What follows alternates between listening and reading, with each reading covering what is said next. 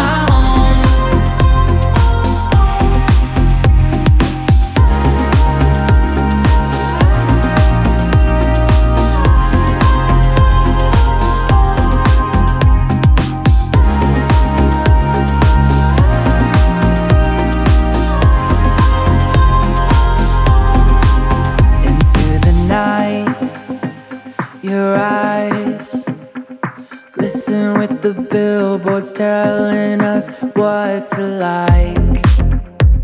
I try.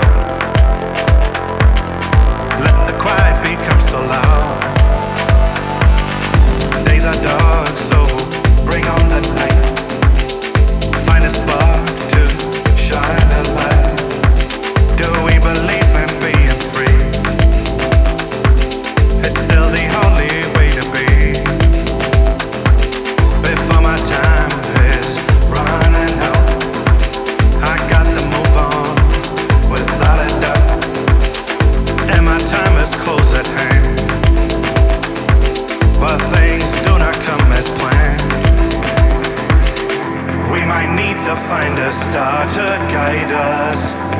We might need to make it another day for the things that lay right behind us.